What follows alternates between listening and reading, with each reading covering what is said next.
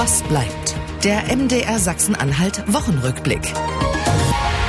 Schön, dass ihr wieder reinhört in unseren Podcast. Was bleibt? Folge 151, veröffentlicht am 23. September 2022. Am Mikrofon darf euch einmal mehr Julian Bremer, also ich hier, begrüßen. Toll und wirklich schön, dass ihr wieder eingeschaltet habt, um zu wissen, was in dieser Woche Sachsen-Anhalt so bewegt hat oder welche Debatten vielleicht auch noch wichtig werden könnten. Wir versuchen genau das für euch am Ende einer Woche hier immer wieder zusammenzufegen und ja in einem Potpüree aus Hintergründen, Einordnungen und Standpunkten dann zu servieren. Alles, damit ihr euch wieder ein besseres Bild machen könnt und ein bisschen besser informiert seid.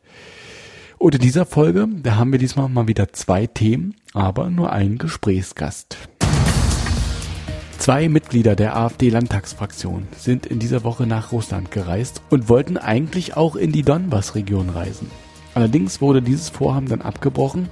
Warum, wieso und weshalb, darum geht's gleich mit meinem Kollegen Thomas Vorreier.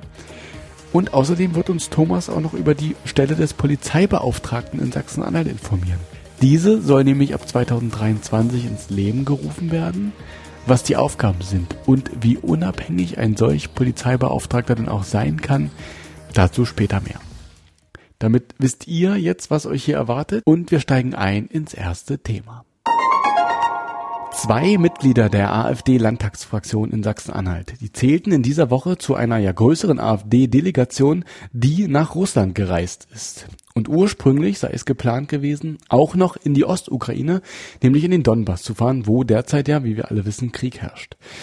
Nach zahlreicher Kritik über diese Reise, auch aus der eigenen Partei, wurde das Vorhaben jetzt allerdings abgebrochen und über die Motivation hinter der Reise, auch wer sie finanziert hat und auch die zahlreichen Reaktionen, die das in dieser Woche ausgelöst hat, darüber spreche ich jetzt mit meinem Kollegen Thomas Vorreiher aus unserer Politikredaktion. Sei gegrüßt, Thomas. Schönen guten Tag, hallo.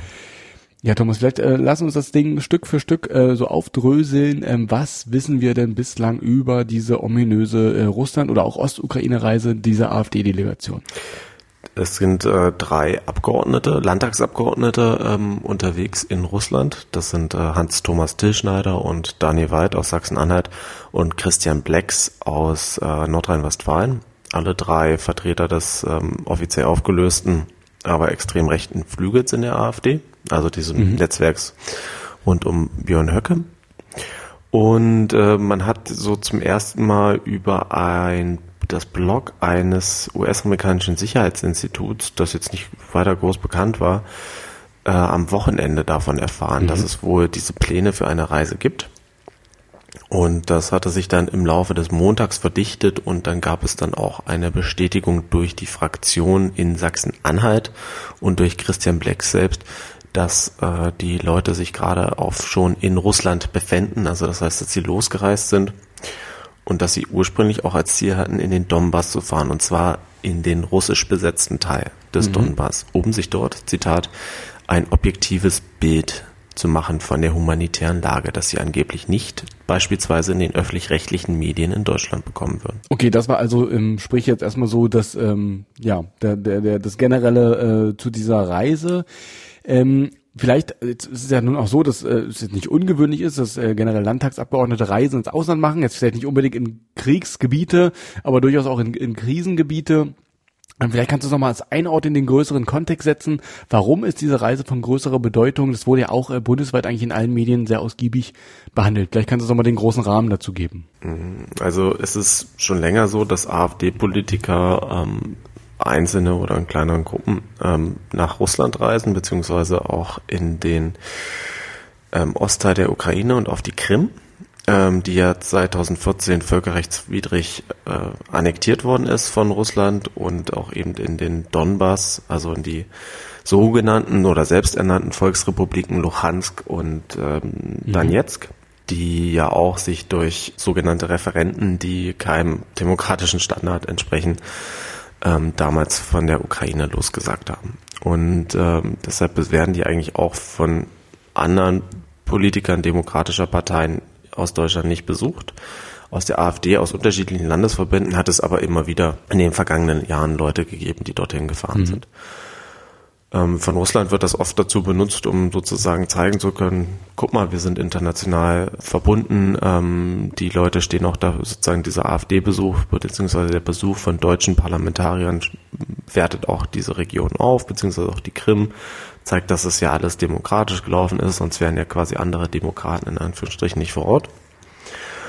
Und die besondere Situation jetzt ist natürlich, dass wir seit Februar einen äh, mörderischen Angriffskrieg haben, mhm. den Russland von Zaun gebrochen hat, als es in die Ukraine einmarschiert ist. Und es wird gekämpft. Es sterben täglich Menschen und es gibt vor diesem Hintergrund natürlich dann sehr viele berechtigte Fragen, warum man jetzt ausgerechnet da, ähm, auch wenn es ja auch teilweise aus der AfD anerkannt wird, dass es ein völkerrechtswidriger Krieg ist, mhm. der hier ähm, von, von Russland begonnen wurde, wo man dann sozusagen auf der russischen Seite einreist. Das finde ich nochmal ein ganz spannender Punkt, ne? eben diese ähm, Legitimation dieser ähm, besetzten oder annektierten Gebiete, ähm, die damit eben geschaffen werden soll, dass eben ja vermeintliche Demokraten dort ähm, das besuchen. Das finde ich nochmal einen ganz interessanten Aspekt, der so ein bisschen in der Diskussion ähm, so ein bisschen unterging auch, fand ich. Jetzt hast du ja über diesen ganzen äh, Vorfall auch einen Artikel bei uns äh, geschrieben auf mdrsachsenanhalt.de. Ich verlinke das auch nochmal in den Show Notes. Ähm, und du schreibst da, dass die sachsen-anhaltischen Abgeordneten, also äh, Till Schneider und Wald, ähm, im Fraktionsauftrag unterwegs gewesen waren. Wie kann denn dieser ausgesehen haben? Ja, das hat er sich ja quasi dadurch schon angedeutet, dass es ja die Fraktion war, äh, die das per Pressemitteilung am Montag bekannt gegeben hatte. Ähm, da lagen dann auch schon Anfragen von mir und anderen ähm, dabei vor. Da hatte man mir nur am Montag äh, gesagt aus der Fraktionsspitze, naja, es würde Dienstag irgendwann eine Pressemitteilung kommen. Weshalb ich gedacht hatte, na, die fahren dann wahrscheinlich erst am Montagabend. Mhm. Und dann waren sie aber laut eigenen Bekundungen schon da. Ähm, man kann vielleicht auch dazu sagen, bislang existiert kein Foto dieser Reise. Also mhm es basiert alles auf Angaben der, der, der Beteiligten. Äh, ich habe versucht, auch ähm, äh, Till Schneider und Weid selber zu kontaktieren. Ähm, äh, erfolglos, mehrfach. Allerdings, Herr Wald hat mir am Dienstag äh, geantwortet, wenn allerdings auch nicht inhaltlich. Okay. Ähm, Soweit sind wir. Und äh, die Frage war ja der äh, Fraktionsauftrag. Es ist so, dass Abgeordnete des Landtags in Sachsen-Anhalt in unterschiedlicher Funktion reisen können, um ihr Mandat wahrzunehmen. Ähm, einmal, wenn sie zum Beispiel der ähm, das Landtagspräsidium bzw. der Präsident auswählt, um das Parlament bei einer Veranstaltung zu vertreten, mhm. innerdeutsch oder außerhalb. Ähm, dann natürlich, wenn es eine Ausschussreise gibt. Ja, Ausschussreisen können sein, dass man zum ähm, Biohof in die Altmark fährt und sich dort sozusagen das Verfahren als Landwirtschaftsausschuss erklären lässt. Oder eben, dass man jetzt Beispiel nach äh, Chile, wie es ein Ausschuss getan hat, reicht, um sich dort ähm, auszutauschen. Und dann kann man immer noch im Auftrag der Fraktion reisen. Da sagt die Fraktion sozusagen, ihr repräsentiert uns oder ihr äh, beschafft da neue Informationen für uns. Und so ist es hier in diesem Fall offenbar gewesen. Denn aus der Antwort, die ich erhalten habe, geht hervor, dass ähm, man die Flugkosten seitens der Fraktion übernommen hat für diese Reise und zwar im Sinne des Abgeordnetengesetzes. Und dieses Abgeordnetengesetz lässt eigentlich nur diese drei Möglichkeiten zu. Genau. Und also das heißt auch, dass der Fraktionsvorstand im Vorfeld dieser Reise einbezogen war. Und man hat das auch, ähm, also wichtig ist hier vielleicht auch, der Fraktionsvorstand war einbezogen, die Fraktion selber allerdings nicht. Mhm. Also die meisten Abgeordneten waren wohl ähnlich überrascht, äh, wie viele andere auch. Äh, intern hat man das so erklärt, dass es ja sozusagen hohe, also dass das Ganze ja auch ein gewisses Sicherheitsrisiko darstellt, so eine Reise für die Beteiligten, äh, aber auch sicherlich, wenn es vorher bekannt geworden wäre, für die Durchführung überhaupt, äh, das hätte ja scheitern können und dass man deshalb sozusagen da nicht offen kommuniziert hätte. Okay. Bevor wir nochmal auf diese ganzen innerparteilichen Kenntnisstände und auch Reaktionen kommen, äh, nochmal ganz kurz, ist denn bekannt, ob die auf Einladung dahin gefahren sind oder ob die quasi auf eigene Initiative dahin gereist sind? Wissen wir darüber etwas? Ähm, da gibt's äh, seitens der Beteiligten keine Aussagen, auch nicht aus der AfD-Fraktion. Es ist, hat allerdings die Welt heute berichtet, dass der ebenfalls aus Nordrhein-Westfalen stammende Bundestagsabgeordnete Stefan Keuter nach eigener Aussage schon vor einigen Wochen Informationen erhalten hat aus Russland, dass es eine weiter zurückliegende Anfrage gegeben hätte von AfD-Abgeordneten, dass sie im Oktober 20, also diesen Jahres mhm nach Russland äh, beziehungsweise in diese Region reisen dürfen. Und Keuter hat jetzt da keine Namen genannt. Er ist selbst sehr eng mit Russland verbunden, also hat auch während des schon laufenden Krieges auf einer russischen Konferenz gesprochen. Also das heißt, das ist auch eher jemand, der sozusagen das Anliegen der Reisenden da teilt. Und er nennt keine Namen, sagte aber gegenüber der Presse beziehungsweise der Welt in dem Fall, er hätte versucht, auf einen dieser Abgeordneten, und das ist dann sehr wahrscheinlich Christian Blecks gewesen, persönlich einzuwirken, dass man eben nicht fährt. Mhm. Generell Davon gehen viele Beobachten aus. Es ist eigentlich kaum vorstellbar, dass so eine Reise ohne die Einbeziehung Russlands äh, stattfindet. Auch eine Reise speziell in das Kriegsgebiet, in den Donbass, ja. wäre nicht ohne das russische Militär, ohne den Schutz des auch vielleicht russischen Militärgeheimdienstes möglich gewesen. Und nach meiner Kenntnis, beziehungsweise das sind Aussagen aus dem Fraktionsvorstand äh, der AfD in Sachsen-Anhalt, müssen die Reisenden auch vorher erklärt haben, dass sie unter dem Schutz Russlands stehen. Das heißt, es ist jetzt nicht ganz klar, wer hat jetzt eigentlich wen eingeladen. Mhm. Ja, beziehungsweise haben sich, haben sich Till Schneider und Co. selber eingeladen, was durchaus denkbar ist, dass man da sozusagen herangetreten ist ja. an, an seine russischen Netzwerke, ähm, weil äh, es schon auffällig ist, dass eigentlich seitdem der Krieg angefangen hat, äh, und das ist ja im Februar gewesen, das ist seitdem, ich hatte mich auch nochmal, ich hatte das nochmal versucht zu verifizieren, also mir ist kein anderer Fall von anderen ähm, Politikern aus anderen ähm, europäischen Ländern bekannt, die dann eben versucht haben, vor Ort zu sein. Also mhm. das da gibt's ja schon einige sehr russlandnahe Parteien, ne, wenn, egal ob das jetzt ja. in, in, in, Frankreich oder beispielsweise in Italien ist. Also dass es jetzt ausgerechnet die AfD bzw. der AfD-Abgeordneten ist, spricht wahrscheinlich eher dafür, dass sie sich selber eingeladen haben. Wer auch immer die Einladung quasi zuerst ausgesprochen hat, ähm, man wusste auf jeden Fall voneinander, man hat das auch gemeinsam noch ein bisschen koordiniert, weil es eben nicht eben so, du hast es angedeutet, dass man da mit dem Taxi irgendwie reinfahren kann. Ne? Das geht so stellt es sich dar. Also es ist ähm, ja. Es gibt ja keine, es, es gibt keine finalen oder es aktuell ja. keine Aussagen der, der eigentlichen Beteiligten zu diesen Sachverhalten. Aber so das, was ich jetzt da als Puzzleteile zu, äh, in einzelnen Puzzleteilen zusammensetze, ähm, gibt das Bild, dass das länger abgesprochen war. Ja. Okay, dann kommen wir mal auf diese ganzen innerparteilichen ähm, Reaktionen darauf zu sprechen. Das hat ja auch in der Partei selbst, in der AfD, ähm, doch etliche Äußerungen hervorgerufen, sogar vom Bundesvorstand. Die Bundesvorsitzenden haben sich da geäußert. Was war denn von ähm, Alice Weidel und von Tino Kropalla zu hören? Ja, der Bundesvorstand äh, hatte am Montag äh, zu dieses, unter anderem auch zu dieser Sache getagt ähm, und war laut Weidel und äh, Kopalla, das sind ja die beiden Parteivorsitzenden, nicht einbezogen in diese Reise. Also die sind sozusagen von den Presseberichten laut eigener Aussage überrascht worden. Mhm. Und äh, beide haben sich dann noch bemüht, äh, beziehungsweise beeilt, ähm, zu sagen, dass das jetzt äh, nicht unbedingt die Position der AfD repräsentiere, dass man dort dahin gereist ist. Mhm. Alice Weide sprach sogar von einer, Zitat, Privatreise, was ähm, jetzt ja mittlerweile schon widerlegt ist, eben weil wir wissen, es ist ja zumindest von der ja. AfD-Fraktion in Sachsen-Anhalt mit organisiert worden. Es ist wohl so, dass tatsächlich nicht viele Leute in der Partei wussten, dass gefahren wird. Wie gesagt, Stefan Keuter war ein Beispiel, der Fraktionsvorstand in, in Sachsen-Anhalt ist ein Beispiel. Und es sieht wohl so aus, beziehungsweise es gibt Hinweise darauf, dass Martin Reichert, der Landesvorsitzende der AfD in Sachsen-Anhalt, Bundestagsabgeordneter mhm. und gleichzeitig auch Mitglied im Bundesvorstand, äh, zumindest im Vorfeld eingeweiht war. Ähm, er hat da Anfragen von mir dazu bislang nicht beantwortet, aber das ist sozusagen das Bild, was sich laut anderen Journalisten äh, den Teilnehmern des Bundesvorstands gegeben hat. Reichert, Blacks, äh, Till Schneider, Wald und äh, viele andere Leute dieses sogenannten ehemaligen Fluges haben sich auch erst am Wochenende vor der Reise in Sachsen-Anhalt getroffen bei einer mhm. Veranstaltung. Es ist sehr, sehr unwahrscheinlich, dass man in dieser trauten Runde nicht mal irgendwo an einer Ecke spätestens dort äh, darüber gesprochen hat. Weil oh. das hat ja auch eine gewisse Bedeutung, ja. ja. Also da muss man ja auch die Menschen darauf vorbereiten. Ja, okay.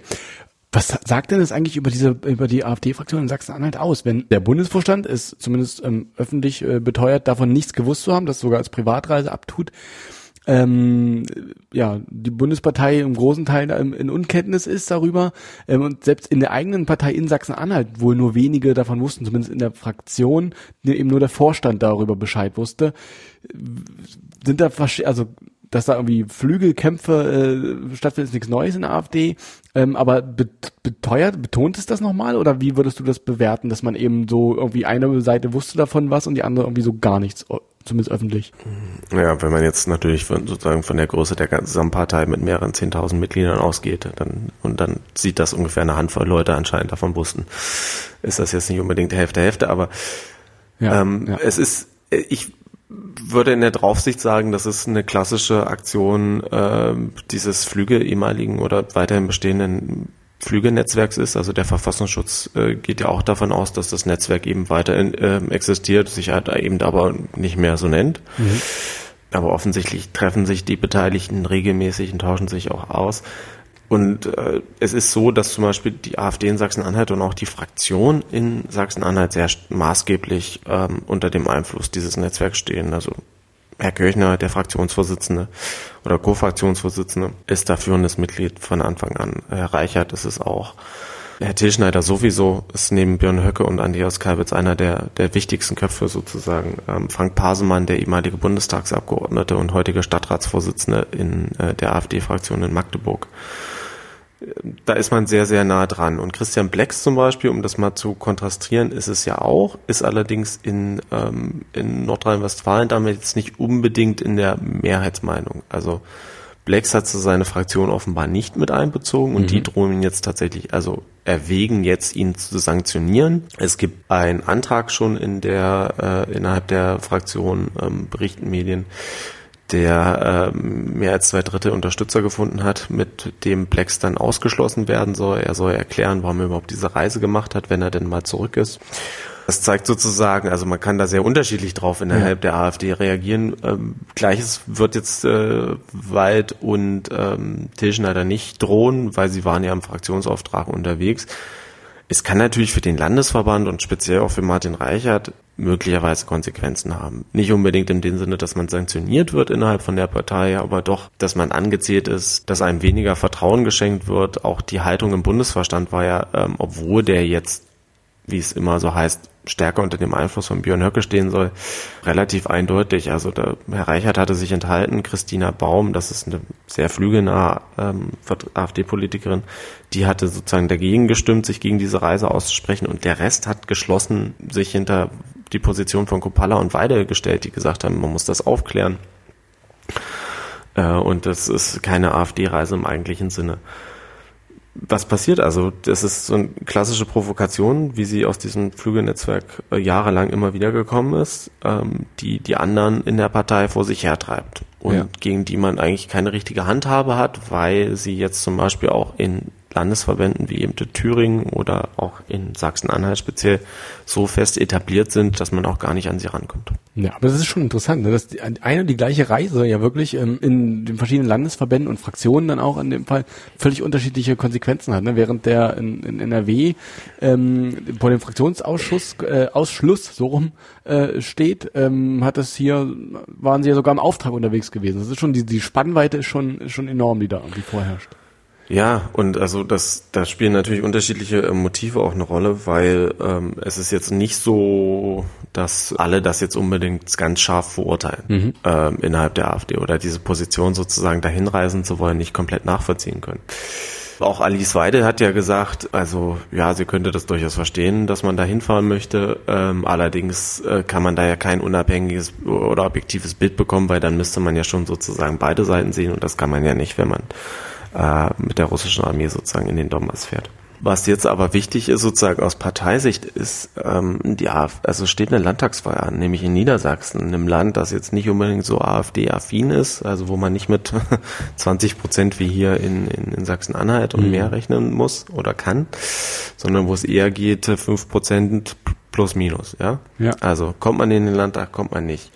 Und der Landesverband hatte sich in letzter Zeit dann doch versucht, von diesem Flügelnetzwerk loszusagen und glaubt, also da, da gehen sehr viele in der Partei dafür aus, dass diese Reise sozusagen in Putins Russland, ja, von Kreml-treuen mhm. ähm, AfD-Lern, um das jetzt mal zu paraphrasieren, dass die natürlich nicht unbedingt die Wahlchancen der Niedersachsen AfD erhöht. Ja, okay. Das hat es ja nicht nur in der AfD auch äh, Reaktionen gegeben, sondern auch außerhalb. Vielleicht kannst du das nochmal zusammenfassen. Ich glaube, der äh, Ministerpräsident Rainer Haser hat sich geäußert, auch äh, der noch im Amt, noch amtierende Botschafter André Melnik. Vielleicht kannst du da nochmal eine kurze, äh, einen kurzen Rundumschlag machen, was da so zu hören war. Mhm. Also ich habe Haseloff bei der Regierungs-PK am Dienstag nach der Reise gefragt, wie er das sozusagen als Land oder beziehungsweise wie die Landesregierung das, das einordnet. Und es ist natürlich eine Reise von, von Abgeordneten, da hält man sich eigentlich eher zurück. aber natürlich äh, hat Haseloff das im Großen und Gesamten eingeordnet. Und er sprach von einem tiefen Akt der Unsolidarität. Ähm, also das Vorhaben sei nicht nachvollziehbar und würde sozusagen auch alle Bemühungen, die es ja international gibt, die Ukraine am Leben zu halten, konterkarieren und sabotieren. Ja. Das war relativ entschieden und ähm, Andrei Melnik, äh, der noch, noch amtierende, aber demnächst scheidende ukrainische Botschafter, ohnehin ja so für starke Meinungsäußerungen bekannt, ähm, der hatte, war einer der ersten, der sozusagen auch auf diese Reise hingewiesen hat, beziehungsweise dass es Informationen die, zu dieser Reise gebe. Und er warf den AfD-Abgeordneten halt vor, dass sie einen Vernichtungskrieg hier unterstützen würden, eben dadurch, dass sie die russische Position aufwerten würden. Um, er hat sie auch ähm, in Fäkalsprache ähm, tituliert, was sozusagen ihre Putin-Hörigkeit angelegt, äh, auch als willfährige Handlanger eines Kriegsverbrechers bezeichnet. Und äh, er geht davon aus, dass hier ein Straftatbestand vornimmt, nämlich das Paragraph 80a äh, StGB. Das ist das Aufstacheln zum Verbrechen der Aggression, äh, dass das hier greifen würde. Hm, da bin ich ein bisschen unsicher, weil das eigentlich gesagt auch einschränkt, dass es sozusagen nur im Geltungsbereich des äh, StGBs geht und damit eigentlich auch nur innerhalb von Deutschland. Mhm. Das würde sozusagen ein bisschen davon abhängen, was die Leute jetzt die Reisegruppe aus ihrer Reise macht, von der es ja wie gesagt weiterhin keine ja. Bilder gibt und wir nur die Informationen haben, dass sie wohl im Zug schon in den Donbass oder ins Grenzgebiet zumindest waren, also aus von Sochi aus, äh, dort wo sie gelandet sind mit dem Flugzeug und dort dann wohl die Reise abbrechen mussten, aber jetzt offenbar immer noch in Russland stecken. Okay, also ob diese Reise jetzt äh, juristische ähm, Konsequenzen hat, äh, das ist quasi noch gar nicht. Also wo, erste Schritte oder irgendwas ist da noch gar nicht bekannt. Also Melnik hat das ins Spiel gebracht, diesen äh, 80a, aber ob da jetzt schon irgendwas, dass irgendwelche ähm, juristischen Mühlen malen, das ist noch gar nicht bekannt. Es müsste halt eine, äh, erstmal eine Strafanzeige oder beziehungsweise einen mhm. Strafantrag geben, ja. Ähm, dass jetzt sozusagen von Amts wegen ermittelt wird. Man muss ja sehen, also T. Schneider wird ja zwar vom Verfassungsschutz äh, mit nachrichtendienstlichen Mitteln über, ähm, überwacht, das heißt, die stufen ihn sozusagen auch als Person, als Extremisten ja. ein normalerweise werden Extremisten auch äh, vom, vom BKA zumindest am Flughafen versucht, äh, daran äh, gehindert zu werden, äh, in solche Kriegsgebiete einzureisen. Also das hatte man ja zum Beispiel probiert bei Rechtsextremisten, die versucht haben, äh, in die Ukraine einzureisen, um jetzt zum Beispiel auch auf ukrainischer Seite zu kämpfen, aber eben auch auf russischer. Allerdings äh, sind alle drei ja Abgeordnete und äh, das gewährt einen sehr hohen Schutz hm. in, äh, in, in Deutschland berechtigterweise auch. Deshalb bin ich ehrlich gesagt sehr unsicher, ähm, beziehungsweise also ich kann mir jetzt zu der Stelle kein, kein Urteil erlauben, ja. ob das tatsächlich strafbewehrt ist oder strafrelevant ist, was die okay. getan haben. Ähm, du hast es gerade schon so anklingen lassen, man war irgendwie schon mit dem Zug unterwegs Richtung Donbass und jetzt ist man da eben irgendwie noch und so, so richtig weiß man es auch nicht, es gibt keine Bilder. Und bevor wir hier einen Haken hinter das Gespräch machen, ist denn irgendwas bekannt, wo sich die Delegation im Moment befindet? Noch in Russland hast du irgendwie so andeuten lassen. Ähm, jetzt, wir nehmen jetzt am Donnerstagabend auf. Einen Tag zuvor hat äh, Präsident Wladimir Putin die Teilmobilmachung ähm, ähm, verkündet was wir dann gesehen haben, ist, dass zahlreiche Flüge, die noch irgendwie rausgingen aus äh, von Moskau aus und, den, und St. Petersburg und den anderen Städten ähm, in Länder, die quasi russische Flieger noch empfangen, waren irgendwie ausgebucht, total teuer etc. Das macht sicherlich auch die Abreise für die AfD-Delegation nicht einfacher. Ist da irgendwas darüber bekannt, wo die gerade sind? Und wie sie rauskommen können? Sie sind laut Fraktionskreisen ja nach äh, Sochi gereist und wollten dann weiter nach äh, Rostov äh, am Don und von da aus dann eben äh, sozusagen über die Grenze rüber. Sie werden sich irgendwo jetzt sehr wahrscheinlich noch in, in dieser Region aufhalten. Äh, sie haben offenbar sehr schlechten äh, Empfang. Also das ist auch eine ich habe versucht, äh, die Beteiligten, also zumindest Daniel Weid und Hans-Thomas Tillschneider zu kontaktieren mehrfach. Ähm, von Herrn Weid gab es einmal eine Rückmeldung am Dienstag, dass man ja ähm, fast praktisch keinen Empfang hätte und ähm, äh, er nur kurz mal hätte schreiben können, hm. auch nicht telefonieren könne. Danach hat er nie wieder darauf geantwortet, obwohl Nachrichten auch durchgestellt worden sind. Tatsächlich beschreiben, also beschrieb das jemand aus dem Fraktionsvorstand äh, in der AfD äh, Sachsen-Anhalt ähnlich, äh, beziehungsweise in der Landtagsfraktion ähnlich. Also man erreicht die wohl sehr schwer. Ähm, es gab einen Brief von Christian Blex oder ein Schreiben an den Bundesvorstand, in dem er gesagt hat, ähm, dass man jetzt die Reise abbrechen würde oder zumindest den Versuch in den Donbass zu fahren. Da hat er auch selber gesagt, er sei hier sozusagen der Einzige, der irgendwie noch halbwegs erreichbar ist. Ja es heißt, es muss auf jeden Fall ein Telefonat gegeben haben, äh, ein richtiges zwischen Kropalla, ähm, Blacks und Tilschneider, wo Kropalla sozusagen paraphrasiert ihn die Leviten gelesen hat. Aber auch aus sozusagen aus äh, Sachsen-Anhalter Sicht äh, haben Leute wohl versucht, sie zu erreichen und ähm, da nicht so wirklich nachhaltigen Erfolg im Sinne von einer ruhigen Gesprächsatmosphäre erzielen können. Ich bin da ehrlich gesagt ein bisschen unsicher. Also ich, wir kennen jetzt alle die Sanktionen und die Einschränkungen. Ähm, ich weiß nicht, was das sozusagen auf die Telefonkarten ähm, bedeutet. Ich hätte jetzt schon gedacht, dass man in Russland auch noch Netz hat. Äh, sie könnten theoretisch auch in, in Moskau stecken. Ähm, ursprünglich hatten sie ja geplant, eine Woche lang zu reisen. Du hast ja diese Flüge angesprochen. Also sie werden wahrscheinlich nicht schneller wegkommen. Ja.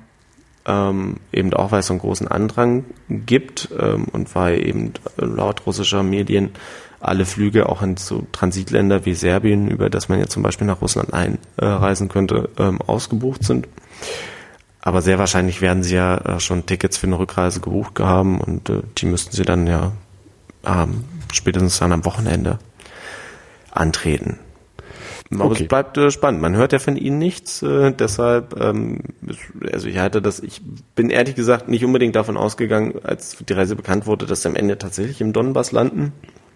Äh, da gab es die Teilmobilmachung nicht, da gab es auch nicht äh, die Ankündigung, dass jetzt ja hier am Wochenende oder in den nächsten Tagen Referenten mhm. ähm, oder angebliche Referenten äh, per Online-Abstimmung äh, da schnell durchgewunken werden sollen in diesen beiden Gebieten, um dann sozusagen den Anschluss an Russland zu legitimieren ja. öffentlich. Vielleicht äh, fahren sie doch nochmal hin. Okay, die Lage bleibt also dynamisch. Wenn sie der, ja, aber dann würden sie sozusagen auch die, die äh, Bundes-AfD endgültig gegen sich aufstellen. Also das können sie sich dann vielleicht auch nicht leisten. Das äh, kann man sich zumindest gut vorstellen, genau. Gut, ich glaube, dann haben wir das erste Gespräch geschafft und wir können zur letzten Frage äh, an der Stelle kommen, die natürlich auch in dieser Woche lautet. Und was bleibt? Ja, dadurch, dass wir jetzt noch gar nicht das gesagt haben, also übrig bleibt eine große Blamage, muss man ja eigentlich sagen. Speziell jetzt auch für die AfD-Fraktion in Sachsen-Anhalt. Ja, also eine Reise unter diesen Bedingungen, die die eigene Partei gegen sich aufbringt und die am Ende nicht mal mehr die Bilder produziert, die man ja eigentlich auch zeigen wollte. Also die russischen Medien haben auch nicht über die Reise berichtet, die Staatsmedien. Das nützt niemanden, das schadet nur allen Beteiligten, dem Ruf Deutschlands auch. Die Blamage bleibt. Verhalten wir fest, dass niemand gewonnen hat sozusagen bei der Reise von einer AfD-Delegation, der auch zwei äh, Fraktionsabgeordnete aus Sachsen-Anhalt angehört haben, nach Russland und auch eigentlich ursprünglich wollten die auch in die Ostukraine reisen. Das wurde dann aber kurzfristig abgebrochen. Thomas, schon mal an der Stelle vielen Dank für deine Zeit und für deine Einschätzungen. Und lauf nicht weg, äh, denn wir machen nämlich jetzt weiter mit unserem zweiten Thema.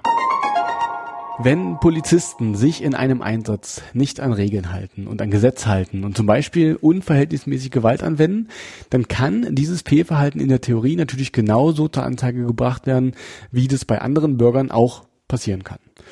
In der Praxis allerdings führt das zu einem Problem, dass nämlich dann Polizisten gegen Polizisten ermitteln, um den Sachverhalt zu klären. Und da gibt es dann sicherlich auch zahlreiche Beamte, die diese Fälle sehr ernst nehmen und die Sache intensiv ermitteln wollen. Aber es gibt eben auch immer den Vorwurf, dass wenn Polizisten gegen Polizisten ermitteln, man da eher mal ein Auge zudrückt und sich gegenseitig nicht so schaden will.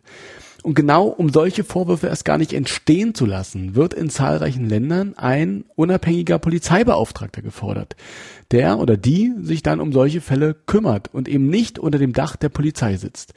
Eine solche Stelle soll es im Jahr 2023 auch in Sachsen-Anhalt geben.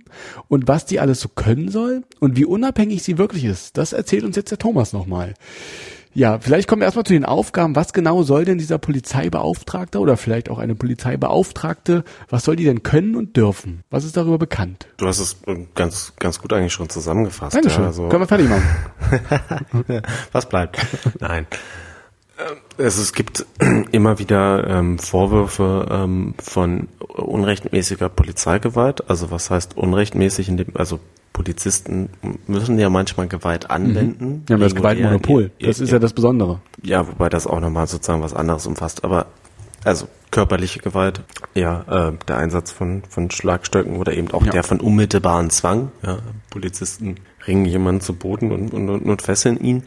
Ähm, da gibt es ja einen rechtlichen Rahmen dafür und sozusagen alles, was sozusagen nicht davon abgedeckt ist, ist wäre unrechtmäßig und kann dann eben ähm, äh, Menschen treffen, die eben äh, von einer polizeilichen Maßnahme betroffen sind, die dann berechtigterweise oder eben auch manchmal unberechtigterweise Vorwürfe erheben, die es zu prüfen gilt, ähm, wie mit allen ähm, strafrelevanten mhm. Vorwürfen.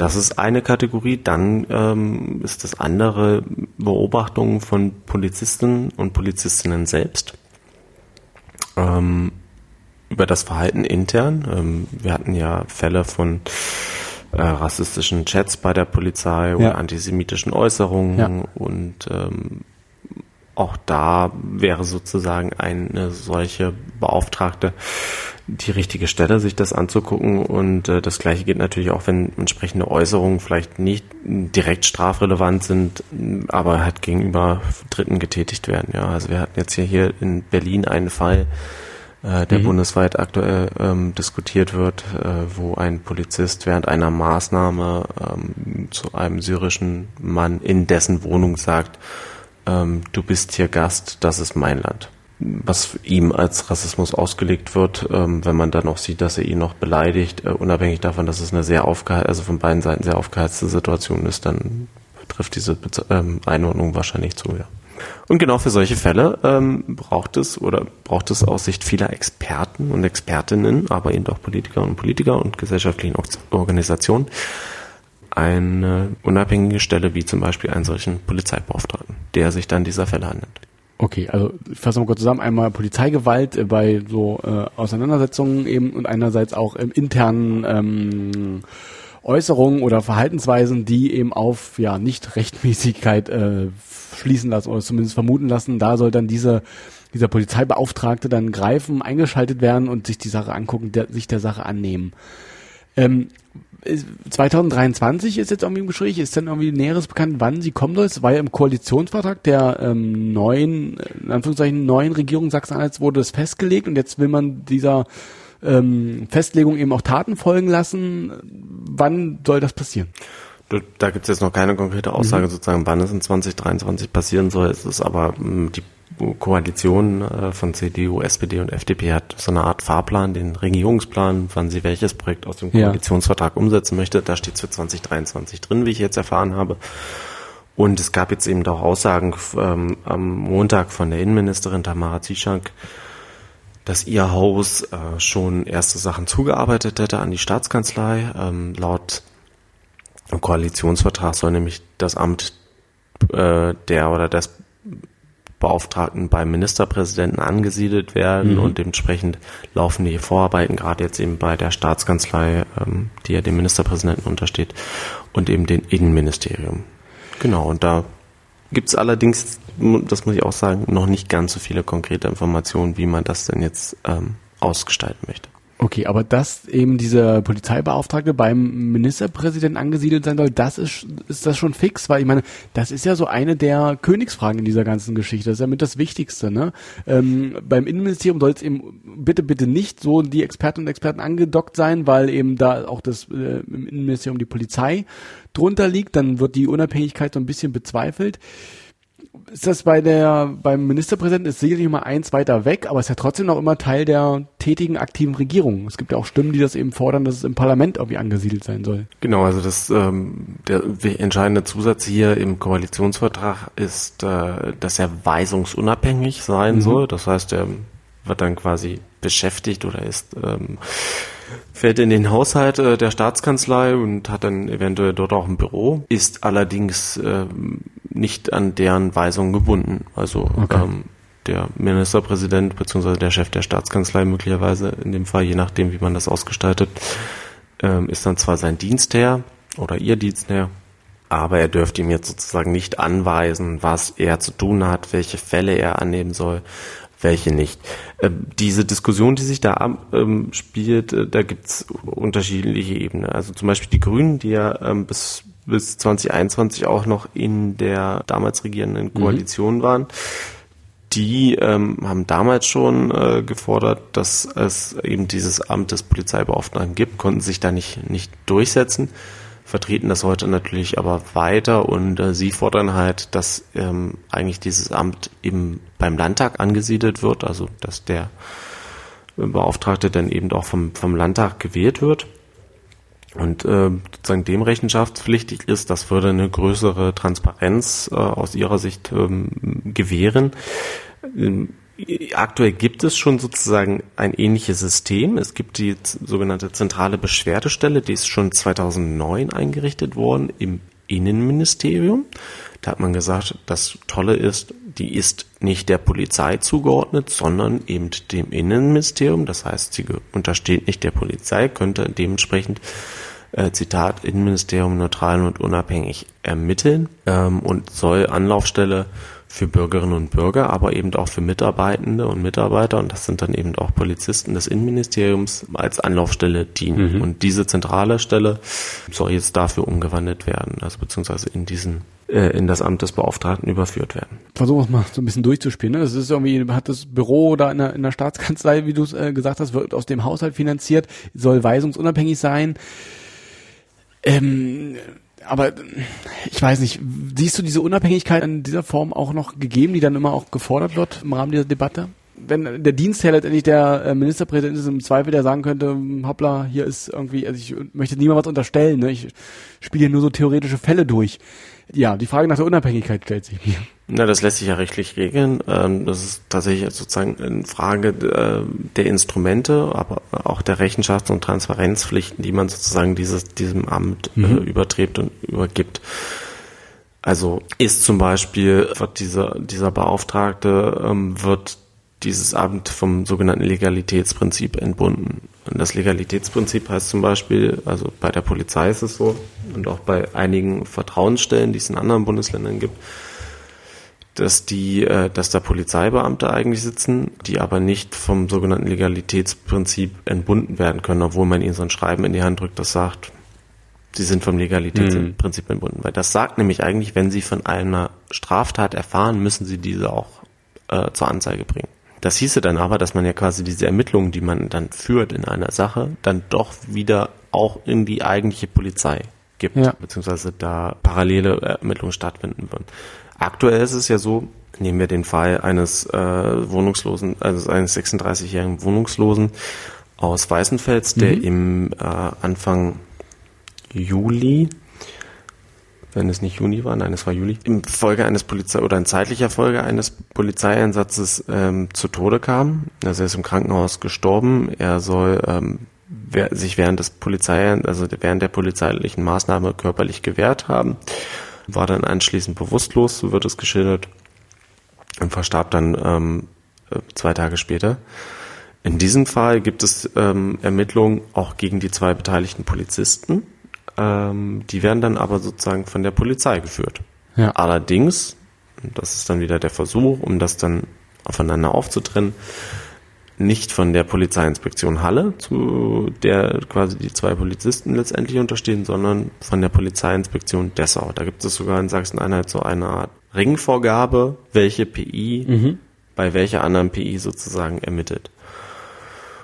Und das hat dann zwar einen rechtlichen Rahmen, hat allerdings auch die, ähm, den Beigeschmack, dass da Polizisten eben gegen Polizisten ermitteln und das eigentlich dann Personen sind, die nicht unbedingt äh, das höchste Aufklärungsinteresse haben, weil sie dann zum Beispiel ähm, ja eine sehr hohe, ähm, das zeigen ja Studien, eine sehr hohe sozusagen Cup Culture heißt das, also eine sehr hohe soziale Bindung untereinander haben. Ja. Das heißt, eigentlich Polizisten möchten nicht als Netzbeschnutzer gelten. Der Korpsgeist wird da immer beschworen. Ja, der Korpsgeist ist vielleicht ein bisschen der falsche, falsche Begriff hier, weil das nochmal andere Konnotationen mhm. hat. Aber ähm, sozusagen ist es sehr schwer, diese Decke der Polizei äh, zu brechen. Und es gibt auch immer wieder Fälle, äh, wo Polizisten und Polizisten, die sich zum Beispiel auch kritisch ähm, äußern, äh, auch sozusagen kritisch zu Missständen in der Polizei, ähm, wo die dann im Nachgang berichten, äh, dass sie dann sozusagen eben als Nestbeschmutzer dargestellt worden sind. Und das schwebt eben sozusagen ähm, über diesen Polizei ermittelt gegen Polizeiermittlungen und ähm, so externe Stellen beziehungsweise ja, externe Stellen wären eben ein Weg, um da, da rauszukommen. Zusätzlich zu dieser Beschwerdestelle oder noch klarer als bei der Beschwerdestelle, die es jetzt schon gibt. Genau, genau. Das hat es nochmal ganz, ganz, ganz schön erklärt, glaube ich. Und aber diese, genau diese Beschwerdestelle, so würde ich das jetzt verstehen, als ne, wirklich als Laie, der von draußen da drauf guckt, die würde es in meinen Augen dann ja eigentlich, wenn dieser unabhängige Polizeibeauftragte kommen soll, braucht es ja die Beschwerdestelle ja eigentlich nicht mehr, weil dann alles ja von so einer externen Stelle ähm, eigentlich be, begutachtet werden kann.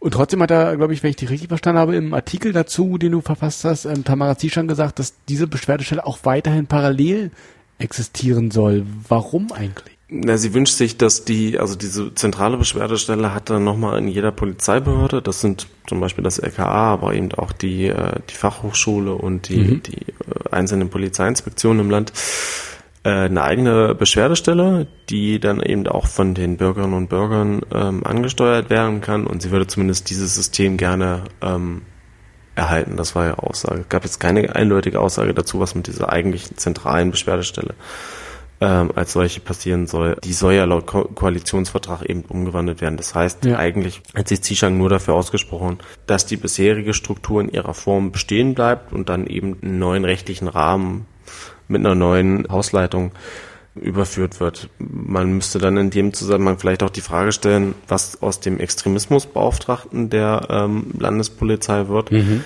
Ähm, diese Stelle ist ja auch eingerichtet worden im Zusammenhang mit Vorwürfen gegen die Bereitschaftspolizei in Magdeburg ähm, zu genau Vorwürfe des Antisemitismus ja. unter anderem, die vor zwei Jahren erhoben worden sind.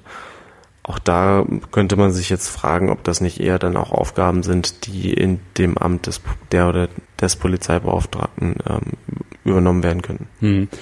Bevor wir zum Ende kommen, habe ich noch eine Frage und zwar, die ist mir gerade gekommen wie würde das denn ähm, aussehen? Du hast eingangs gesagt, es ist noch relativ wenig Konkretes bekannt, aber kann man sich schon vorstellen, wie das funktionieren soll in der Praxis? Also nehmen wir mal, ich bin jetzt irgendwie am Wochenende beim Fußballspiel meines Lieblingsvereins, habe das Gefühl, ich kriege da irgendwie unverhältnismäßig doll einen auf der Mütze von der Polizei, möchte das, kann ich dann als Privatbürger das dann irgendwie ähm, zu diesem, zu dieser Berat, ähm, Beauftragungsstelle gehen, zu dem Polizeibeauftragten gehen und das anzeigen oder wie kann das aussehen? Ist darüber irgendwas schon bekannt? Ja, das wäre eigentlich so das, das, das Modell, ja. Die Frage wäre halt wirklich, kann dieser Beauftragte bekommt äh, er eigene Ermittlungskompetenzen? Mhm. Also kann er sozusagen wie die Polizei ermitteln, aber er ist ohne, Polizei. ohne dass es ja die Polizei ist, ja. genau. Ja. Ähm, also äh, es gab am Montag so einen Polizeikongress, der von der Grünen Landtagsfraktion ähm, veranstaltet wurde, wo eben doch Frau Zieschang ihre, ihre mhm. die Zitate da ähm, getätigt hatte, die ich, ähm, auf die ich eingegangen bin. Da hieß es äh, von mehreren Expertinnen und auch Praktikern, ähm, dass es eben sehr notwendig wäre, diese Stelle einzurichten, weil eben auch andere Instrumente, die es ja gibt, wie zum Beispiel ein parlamentarischer Untersuchungsausschuss, ja, denken wir da mal an, äh, an den Fall Jallo ja. oder ähnliche Fälle äh, bundesweit, äh, weil die sozusagen zahnlose Tiger werden. Also die können zwar Akteneinsicht beantragen dann, aber ähm, die können ja eigentlich nicht mehr die Ermittlungen äh, den nochmal neu aufgehen. Die brauchen eigentlich Jahre, um also um irgendwie überhaupt zu einem Abschluss zu kommen. So eine Stelle, wenn sie dann tatsächlich richtig ermitteln könnte, die könnte halt sehr schnell handeln. Ähm, die könnte Sachen auch, auch, auch vorantreiben. Die wäre jetzt eben sozusagen auch nicht unbedingt von dieser Cop Culture ähm, ja. ein, ein, eingedeckt. Und die könnte eben aber auch ähm, als Schlichtung, äh, hat ein Experte gesagt, ähm, Thomas Felch ist ein äh, bundesweit anerkannter Kriminologe, ähm, die könnte als Schlichtungsstelle äh, fungieren, weil sie eben diese dann doch manchmal im Graubereich ähm, agierenden Vorwürfe und äh, unterschiedlichen Wahrnehmungen dann auch äh, schneller zusammenbringen könnte. Ja, absolut. Das kann man, glaube ich, so sagen. Das ist auch etwas, was wir auch immer wieder in den vergangenen Vorfällen ähm, beim Jahrestag zu Uri Jallo äh, vorgebracht haben oder auch bei diesen Antisemitismusvorwürfen lief es eigentlich immer darauf hinaus, dass die Poli dass es einer externen äh, Beauftragung, Beauftragtenstelle eigentlich der ganzen Polizei eigentlich mehr gut tun, als ihr, ihr schaden würde. Ähm, von daher ist das ein interessanter Schritt und ähm, es bleibt dann abzuwarten, wie das im Einzelnen dann im kommenden Jahr ausgestaltet werden soll. Also es wäre ja, also, also im Sinne der, es kann durchaus auch im Sinne sozusagen der Polizei sein, Absolut. weil ähm, wenn so eine Stelle bei Ermittlungen äh, oder Prüfungen eigener Sache zu dem Schluss kommt, dass es eben keine unrechtmäßige Polizeigewalt war oder dass die nur sozusagen kein unrechtmäßiges äh, Verhalten da vorgefunden wurde, ja. dann hat das ja eine ganz andere auch Wertigkeit in der öffentlichen Wahrnehmung, als wenn sozusagen Polizisten, die gegen Polizisten ähm, ermitteln, wenn die dann irgendwann zwei Jahre später ähm, oder das ist jetzt ein fiktives Beispiel, aber es sozusagen nach langer Zeit, und da gibt es mehrere Beispiele, dann die Ermittlungen äh, gegen ihre Kolleginnen und Kollegen einstellen, ja. eben weil sich dann Sachen nicht erhärtet, vermeintlich erhärtet hätten. Da schwingt dann aus der Kritik und der Erfahrung der vielen Fälle, äh, die es gegeben hat und eben gibt, äh, dann eben immer noch so ein gewisses Misstrauen mit. Absolut. Und wenn eben dieses Vorgehen dieser Polizeibeauftragten äh, dann eben auch transparent dargestellt wird, dann sehe ich da auch einen großen Vertrauens äh, also großes Potenzial für Vertrauensgewinn ähm, bei der Polizei. Von daher, ähm, ja, schauen wir mal, wie das dann wirklich ähm, ausformuliert wird am Ende und wie es dann äh, in die Tat umgesetzt wird. Ich glaube, dann können wir auch hier einen Haken hintermachen und äh, ich darf dir die letzte Frage stellen. Und was bleibt? Sachsen-Anhalt verändert wieder einmal ähm, sein Polizeisystem und äh, führt ein, ein, eine neue Stelle ein ähm, im Zusammenhang damit, es bleibt aber wirklich noch unklar, inwiefern da sich tatsächlich dadurch auch was ändert. Das sagt Thomas Vorreier. Ähm, er hat uns ein bisschen mehr Informationen geben können, was denn der Polizeibeauftragte oder vielleicht auch die Polizeibeauftragte können und dürfen soll und wo sie angesiedelt sein soll. Thomas, jetzt aber wirklich äh, vielen Dank für deine Zeit und für deine Einschätzung. Gerne doch. Und immer wenn es am schönsten ist, dann soll man ja bekanntlich aufhören. Und das machen wir dann jetzt auch für diese Woche. Ihr kennt das Spiel. Feedback und Kritik gerne per E-Mail an wasbleibt.mdr.de. Was bleibt als ein Wort, alles hintereinander weg, at mdr.de. Und in der kommenden Woche, da müsst ihr mal eine Woche auf diesen Podcast hier verzichten. Wir sind dann zurück am 7. Oktober und wieder für euch da. Vielen Dank für eure Aufmerksamkeit. Bis dahin, mein Name ist Julian Bremer. Wir hören uns wieder in 14 Tagen. Bleibt uns treu. Ich würde mich freuen. Was bleibt? Der MDR Sachsen-Anhalt Wochenrückblick.